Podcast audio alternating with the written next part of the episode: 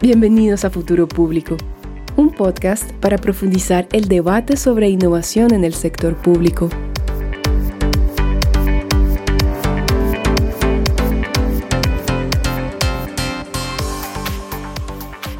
Hola, hola, bienvenidos a un nuevo episodio de Futuro Público. Yo soy Alberto Burs. Y yo soy Ángela Galeano y en el episodio de hoy conversamos con Víctor Facio sobre innovación pública y desarrollo de capacidades en Brasil. No se olviden de que todos nuestros episodios y contenido lo encuentran en nuestra web, futuropublico.org, así también como en LinkedIn como Futuro Público. Asimismo, todos nuestros episodios están colgados en YouTube, Spotify, así como en demás plataformas digitales.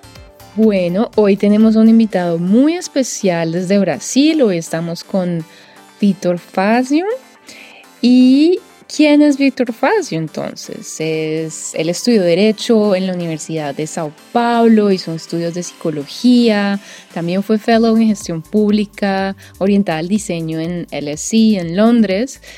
Y eh, Víctor es miembro de la carrera especialista en políticas públicas y gestión gubernamental del Ministerio de Gestión e Innovación en Servicios Públicos en el Gobierno Federal del Brasil desde el 2011. Víctor ha trabajado en diferentes niveles eh, del gobierno federal, estatal y municipal en Brasil. Y, súper importante, él participó en la creación del 011 Lab en el 2017, del cual fue el coordinador hasta inicios del 2023. Y este año ya está ejerciendo como asesor en la Escuela Nacional de Administración Pública, ENAP. Entonces para mí es un gusto eh, dar la bienvenida a Víctor. ¿Cómo estás? Bien, muy bien. ¿Tú? muy bien también. Bienvenido, Víctor. Mil gracias por darte un tiempito para hablar con nosotros. Diría que vayamos empezando con el primer tema o la primera pregunta. Y para comenzar, Víctor, nos gustaría conocer un poco más sobre tu, recorrido y tu experiencia en la innovación, en el tema de innovación dentro, dentro de Brasil eh, innovación pública, ¿no? ¿Cómo llegas a trabajar en este campo y, cuáles piensas que han sido tus experiencias claves hasta ahora? Pues yo vine ahora, yo vine ahora pensando en eso, en el, coche y, es interesante porque cada vez que, pienso en esa historia me, me, viene un recorrido distinto. Así que es un poco la cosa del sense making retrospectivo, ¿no? Que, que en verdad ha sido una, un, gran, un gran proceso de experimentación y aprendizaje que como suele ser la vida. Eh, pero de esta vez puedo decir que eh, creo que mi, primer contacto con, con, innovación pública ha sido por un poco por eh, un, un dolor que yo tenía cuando trabajaba en, el Ministerio de, Medio Ambiente y de ver cómo el clima organizacional muy, muy difícil y, bueno, en aquel momento estaba estudiando psicología y empezamos como, yo empecé un poco a, a trabajar esa mirada hacia, hacia la organización, pero muy con el, ese enfoque en las personas, ¿no? Eh, para entender los fenómenos y hacer sentido sobre ellos y tal. Y creo que ahí está una semilla que es, es eso de el papel de las personas en las organizaciones, ¿no? Y cómo eso, eso es tratado y es central. Y de, ahí fui a, fui a trabajar en la Municipalidad de San Paulo, y que es donde yo, yo aprendí a ser, a ser gestor, gestor público de verdad, ¿no? Gerir contratos grandes y equipo grande y problemas gigantescos, ¿no? Como un millón de alumnos y, no sé cuántas, mil quinientas y tantas escuelas y gerenciar la, la de eso todo. Y ahí tuve contacto con, con los problemas de implementación, que es todo un mundo distinto del gobierno federal, ¿no? Cuando estás ahí en el gobierno local y, y tienes como en uno, uno, dos niveles estás de cara al ciudadano, ¿no? Eh, y eso, eso cambia todo. Cambia tu sentido de prioridad, de lo que es importante, de lo que no es. Eh, te, te impulsiona a crear cosas, a improvisar, a buscar soluciones. Y eso en un contexto de, de TICS, ¿no? que yo era coordinador del CIO de la, de la, de la Secretaría de Educación. Y es, esa gente de TICS es increíble lo que, lo que inventaron en los últimos tiempos, como de instrumentos de gestión, como piensan gestión desde un punto de, de un punto de vista muy práctico. Como gestión como una herramienta para solucionar problemas que es, como, es, es, casi existencial para ellos, ¿no? Porque si no, si no gerencian bien, no están más, ¿no? Eh, mueren, ¿no? En, una competición muy grande.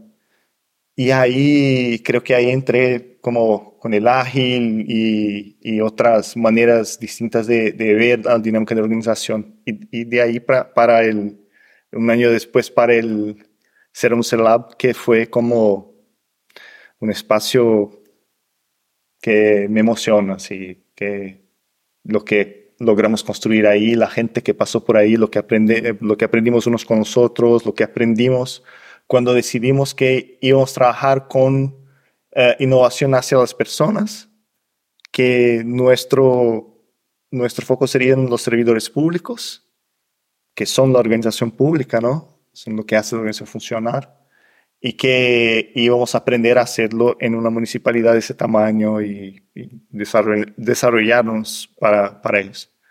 Así que un recorrido, recorrido, el recorrido de hoy es ese.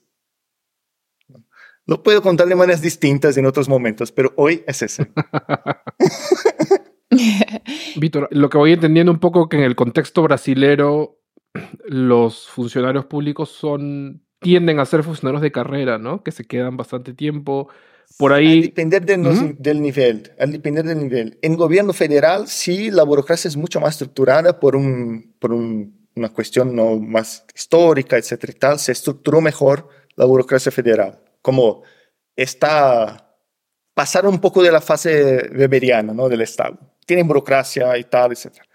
Eh, en los estados y municipios no, eso varía, es muy sectorial. Las burocracias fiscales son más estructuradas, eh, las de seguridad son más estructuradas, etcétera, pero otras no. La, de asistencia social eh, es, lo que me da mucha pena. Es una, es una burocracia que entrega mucho, es súper importante para la sociedad y como merece ser mucho más bien estructurada, ¿no? Y está principalmente en los estados y los municipios. Y eso, o sea, son contextos distintos en los distintos niveles, ¿no? Incluso por eso.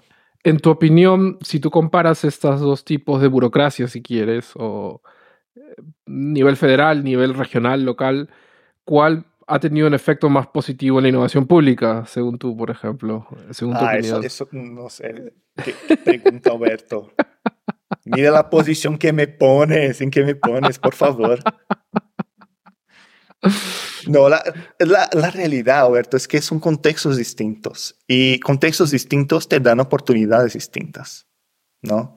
Un ejemplo, en San Paulo trabajamos mucho con, uh, con, con, procesos de innovación involucrando el ciudadano, ¿no? Con, lo, lo que hicimos mucho fue, fueron proyectos que eran plataformas. El proyecto era una plataforma de desarrollo de capacidades en el equipo que estaba ahí involucrado. Conectamos nuestro equipo con un equipo que tenía un problema, que era dueño del problema, y desde ahí trabajamos con ciclos de proyecto como ágiles, como con inmersiones para entender el problema, construir, prototipar, experimentar, etc. Y siempre como bajando a la calle como decíamos, que estamos ahí en el centro de São Paulo, toda una ciudad de 12 millones de habitantes. Había gente, como mucha gente en la calle. ¿Y por qué uno tiene, uno se pone a construir hipótesis sobre hipótesis para decidir cosas en su trabajo como, como gestor público? Si estás en el centro de São Paulo y puedes simplemente hacer un cuestionario semi-estructurado, tres, cuatro preguntas, ¿no? Y preguntar a la gente, ponte en la calle, ¿no? Eh, y era eso que hacíamos.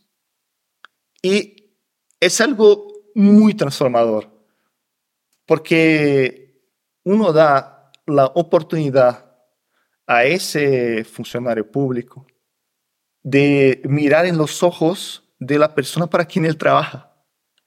Y muchas veces él nunca lo ha hecho. Y eso es transformador. Porque uno, un ejemplo, eh, un ejemplo sencillo, una vez fuimos como testar la, el lenguaje de, los, de la carta de servicios de, de la Secretaría de Hacienda, ¿no? Servicios fiscales. ¿Qué son? No, son los, la gente de Hacienda es todo un, todo un grupo, ¿no? Toda una tribu. Eh, y ya sabíamos que, que, iba a suceder, ¿no? Nosotros de 011 sabíamos. Pero era importante crear la experiencia en el proyecto para que esos funcionarios tuvieran la, tuviesen la oportunidad de preguntar a la gente y mirar en los ojos del ciudadano de la ciudadana que es frustrada con el hecho de que no conseguía entender nada de lo que estaba en la carta de servicios. Y había un servicio, eso es anecdótico, había un servicio que ni mismo la gente de Hacienda sabía lo que era. Eh, pero lo más importante ahí es lo que sucedió después. Porque mira, la, persona está ahí convicta, trabajando en eso por años. O sea, su vida. Eh, despierta todo el día, todo día, eh, sale de su cama para hacer eso. Y, tiene ahí una oportunidad de ver que, tiene ahí una oportunidad en esa experiencia de ver que su mundo es fantasioso, que no está entregando valor a la gente, ¿no? A la ciudadanía. Y esa frustración es la oportunidad del cambio. Por eso, por eso cuando hablo de un proyecto que es una plataforma de creación de capacidades, no es que estamos enseñando a la gente cómo hacer las cosas, no es eso. Es crear una experiencia en que la gente pueda, sí, racionalizar, ver que hay maneras diferentes de hacer, que uno puede experimentar, etcétera, todo eso es súper racional, pero también sentir no hay cambio si la gente no siente la necesidad de cambio.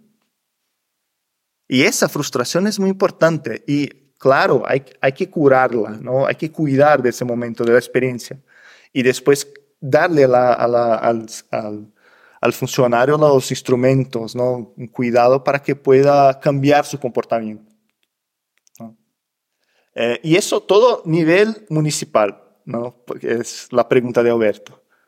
¿Por qué? ¿Qué, hay de distinto? Alberto, fue, fue tú, Ángela, que lo preguntaste. Ya, ya no me recuerdo. Yo te pregunté. Eh, y es súper interesante eso porque eso lo podíamos hacer acá en, en São Paulo, pero en gobierno federal no. Era mucho más difícil, aunque tuvieran mucho más capacidad y recursos para eso no había las oportunidades en los servicios para hacer ese tipo de, experiencia, para construir ese tipo de experiencia.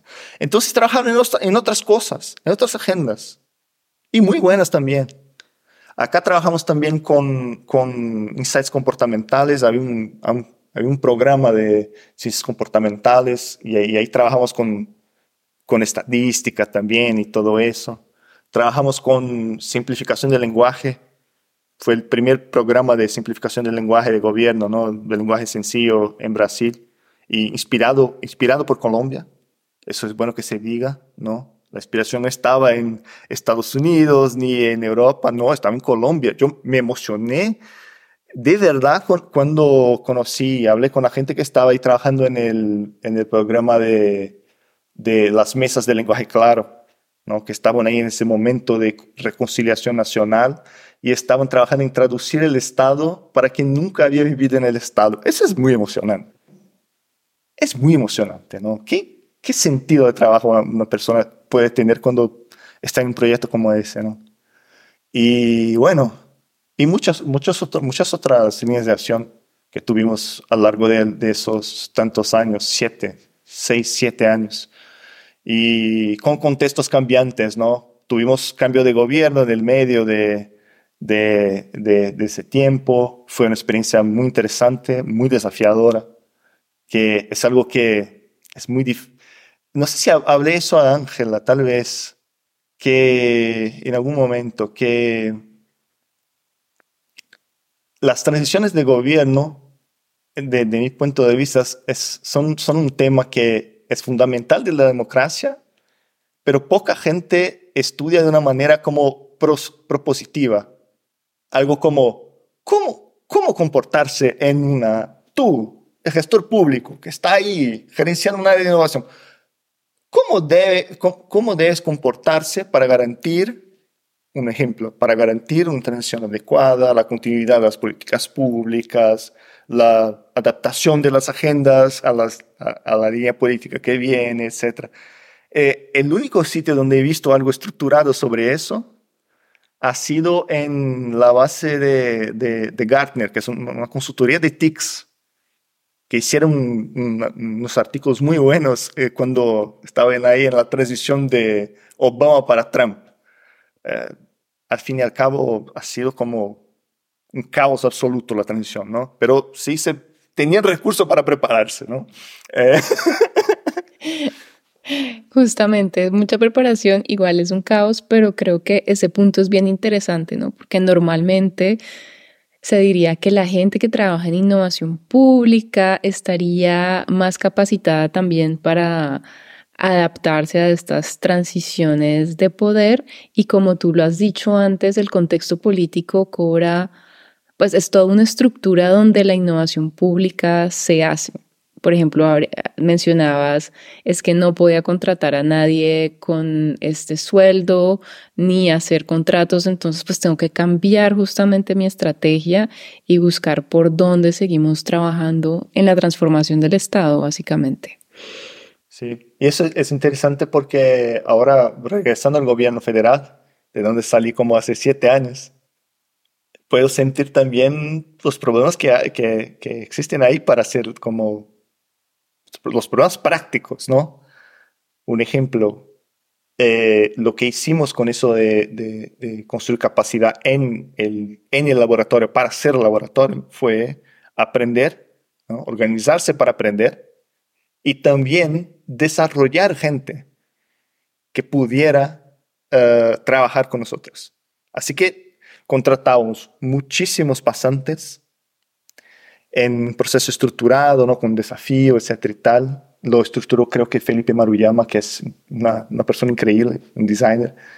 Eh, y, y, teníamos como un, un funil, ¿no? Eh, no sé si esa palabra existe en español, pero como había como un proceso en que tenemos muchos pasantes, les dábamos la oportunidad de experimentar, porque había muchas agendas eh, muchos proyectos distintos ahí en ese 11. Ellos podían como experimentar distintas, distintos temas y, y ahí identificábamos gente que tenía potencial para una u otra cosa y, y las, las contratábamos, ¿no? Con un cargo oficial, 8 horas, 40 horas por semana, etc. Y yo tenía como trabajar el desarrollo de esa gente. Mucha gente entró como pasante y salió como director. Pero en gobierno federal, esa burocracia superestructurada y mediana, ¿qué pasa? No. Primero, hay reglas súper estrictas para contratar pasantes. Súper estrictas. ¿no? Segundo, todos los cargos que pagan menos son exclusivos de funcionarios públicos eh, como concursados.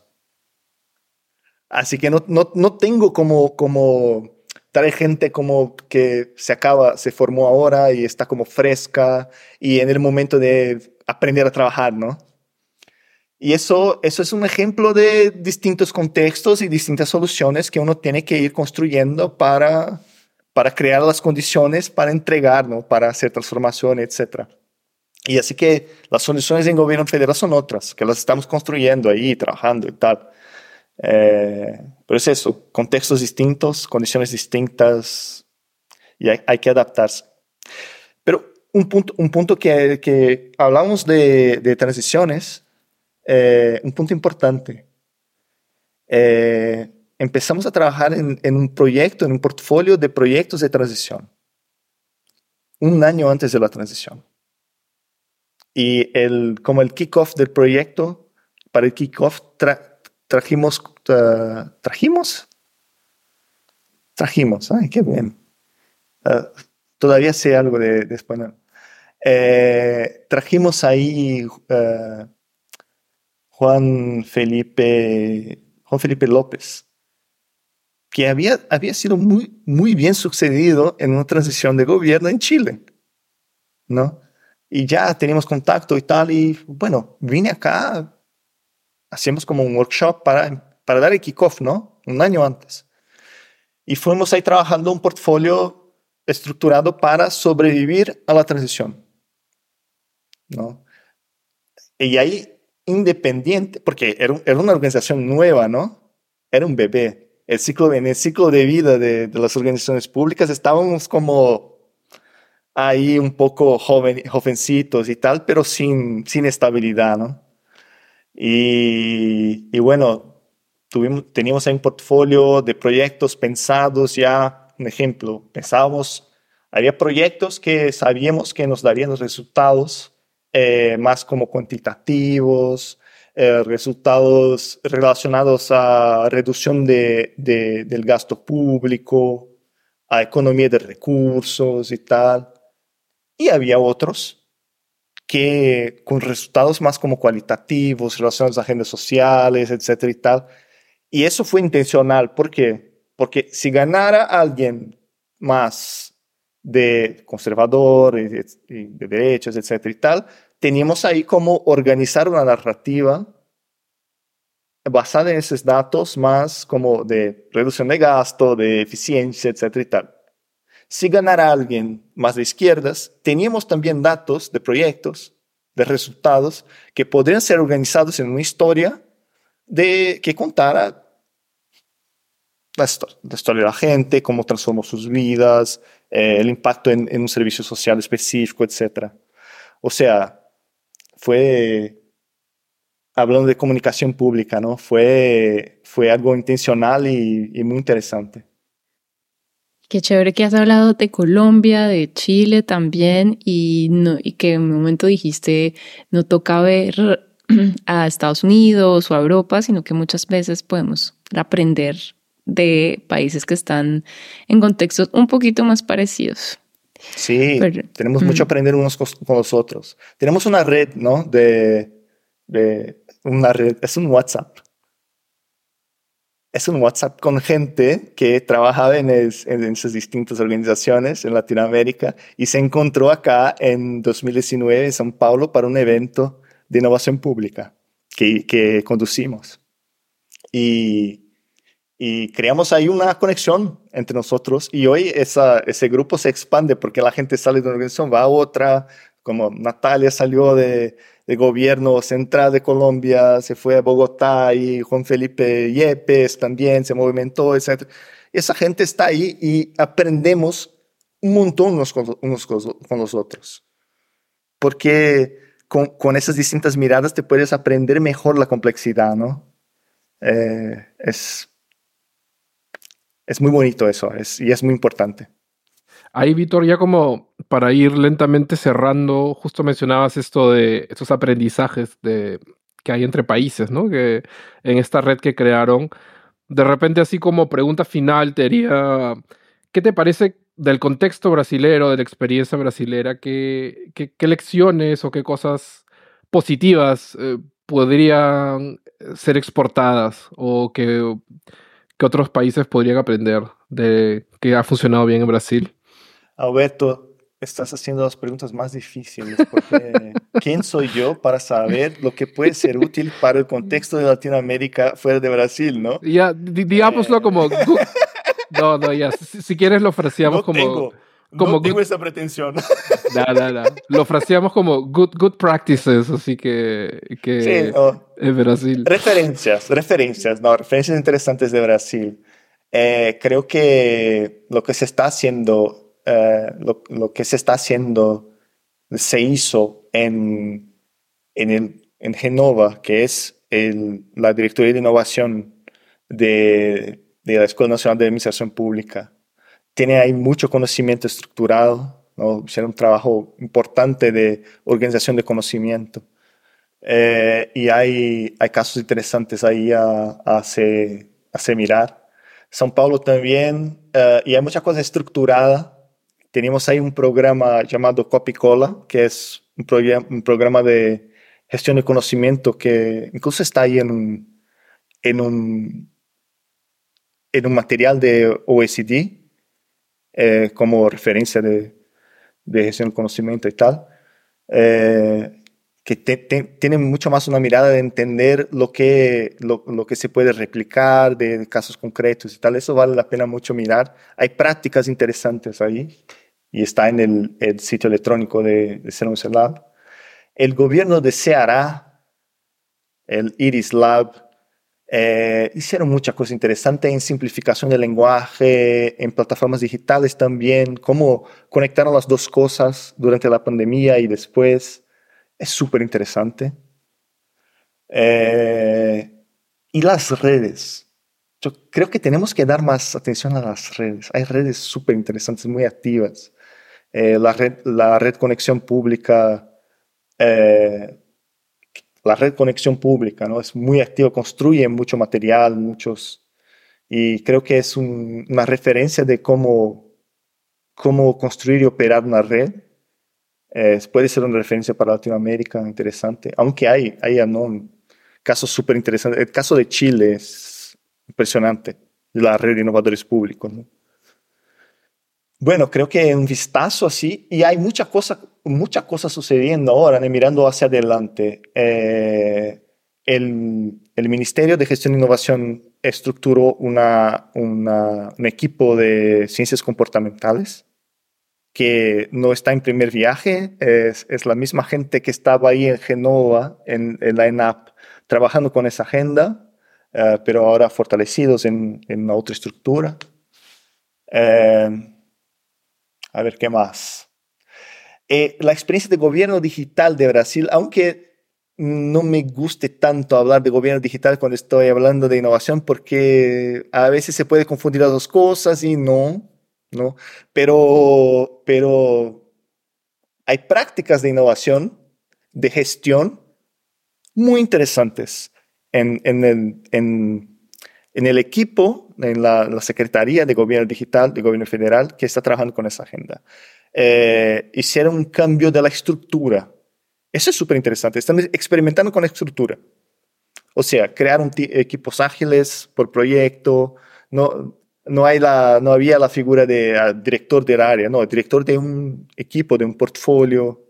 Eh, crear una lógica de startup que era contexto del gobierno anterior, el nombre startup.br, ¿no? pero es un equipo multifuncional que, es, que entra en un, en un determinado uh, contexto se, para, para trabajar soluciones. ¿no? O sea, hay, hay, cosas interesantes pasando ahí y que pueden hablar de, de, la cuestión más de escala, ¿no? Que ahí todo tiene mucha escala.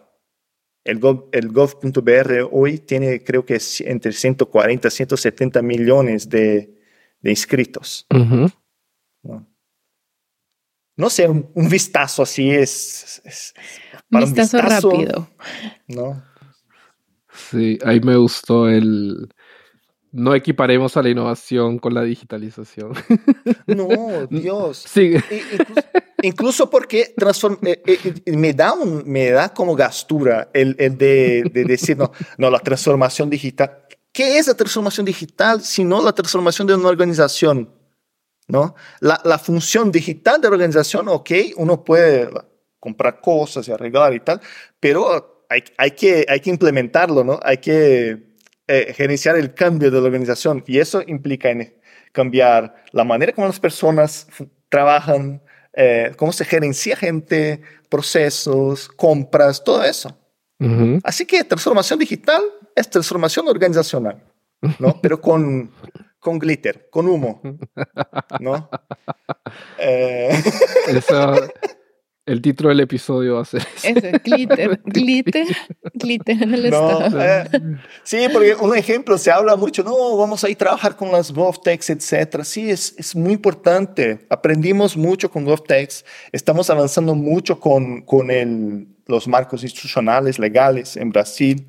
Hay experimentos, trabajamos con eso en, en ENAP, ¿no? Con, con, con desafíos y, y con GovTechs.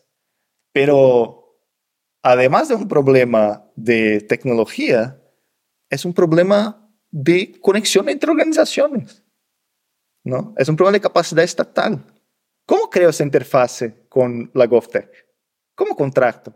¿Cómo creo una relación estable en que podamos construir juntos las cosas y compartir los frutos ¿no? del trabajo? Todo eso, todo eso es, es burocracia es como eh, burocracia en el buen sentido, ¿no? Son reglas de funcionamiento del gobierno y de la relación del gobierno con otras entidades. ¿no? Nada, Víctor, mil gracias. Este, gracias por tus reflexiones y yo creo que la gente, mucha gente, ¿no? Que habla español no sabe mucho lo que pasa en Brasil y creo que ha sido una, una visión bastante interesante. Mil gracias. Ah, un gusto. Y por favor, uh, en, en, en la ENAP, en la Directoría de Innovación de ENAP somos como, ENAP es conocida como el hub ¿no? de, de, la innovación pública en Brasil por esa historia y por estar, ter estado ahí impulsionando la agenda. Y búsquenos para conocer más, para hablar de proyectos, etc. Y también, importante, en noviembre ahora tendremos la Semana de Innovación, que es, y eso lo puedo decir, es el evento de innovación pública, el el más grande de América Latina, tal vez del mundo. ¿no? Eh, tuvimos ediciones con 20 mil personas. Ahora es estamos... muy grande. Estamos creo que en 5 o 6 mil personas inscritas como en, en, híbrido. Y es increíble. Increíble. Mucha conexión y mucha oportunidad de aprender. Y lo más importante, una palabra que has repetido en este episodio, y me imagino que en tu vida normal, es redes. Y ustedes no lo están viendo ahorita, pero Víctor, Víctor tiene una camiseta que dice algo muy importante. Ah, sí, ¿no? Y dice, ninguém innova sozinho, sozinha. Entonces nadie innova solo y justamente estos eventos son muy, muy especiales para nutrir esas redes de la innovación. Entonces, muchas gracias, Víctor. Eh, fue muy chévere escucharte con tanta pasión también que compartes tus experiencias y esperemos que eh, podamos seguir aprendiendo mucho más de Brasil y Brasil de otros países de habla hispana. Sí, seguro. Tenemos mucho que aprender con, con nosotros y no repetir los mismos errores y poder como apoyarnos, ¿no? Para reducir las desigualdades que son tan grandes de América Latina y son tan específicas en nuestro contexto, ¿no? Un gusto, Solito, gracias. Un gusto, un gusto estar con ustedes. Gracias. Amigos, recuerden que todos nuestros episodios y contenido los, lo encuentran en nuestra web, futuropublico.org o vía LinkedIn como Futuro Público. No se olviden de que todos nuestros episodios están colgados en YouTube, Spotify, así como en demás plataformas digitales. Y bueno, con eso concluiríamos el episodio de hoy. Gracias por acompañarnos hasta este punto y nada, cuídense. Un abrazo fuerte. Chao. Gracias y hasta la próxima.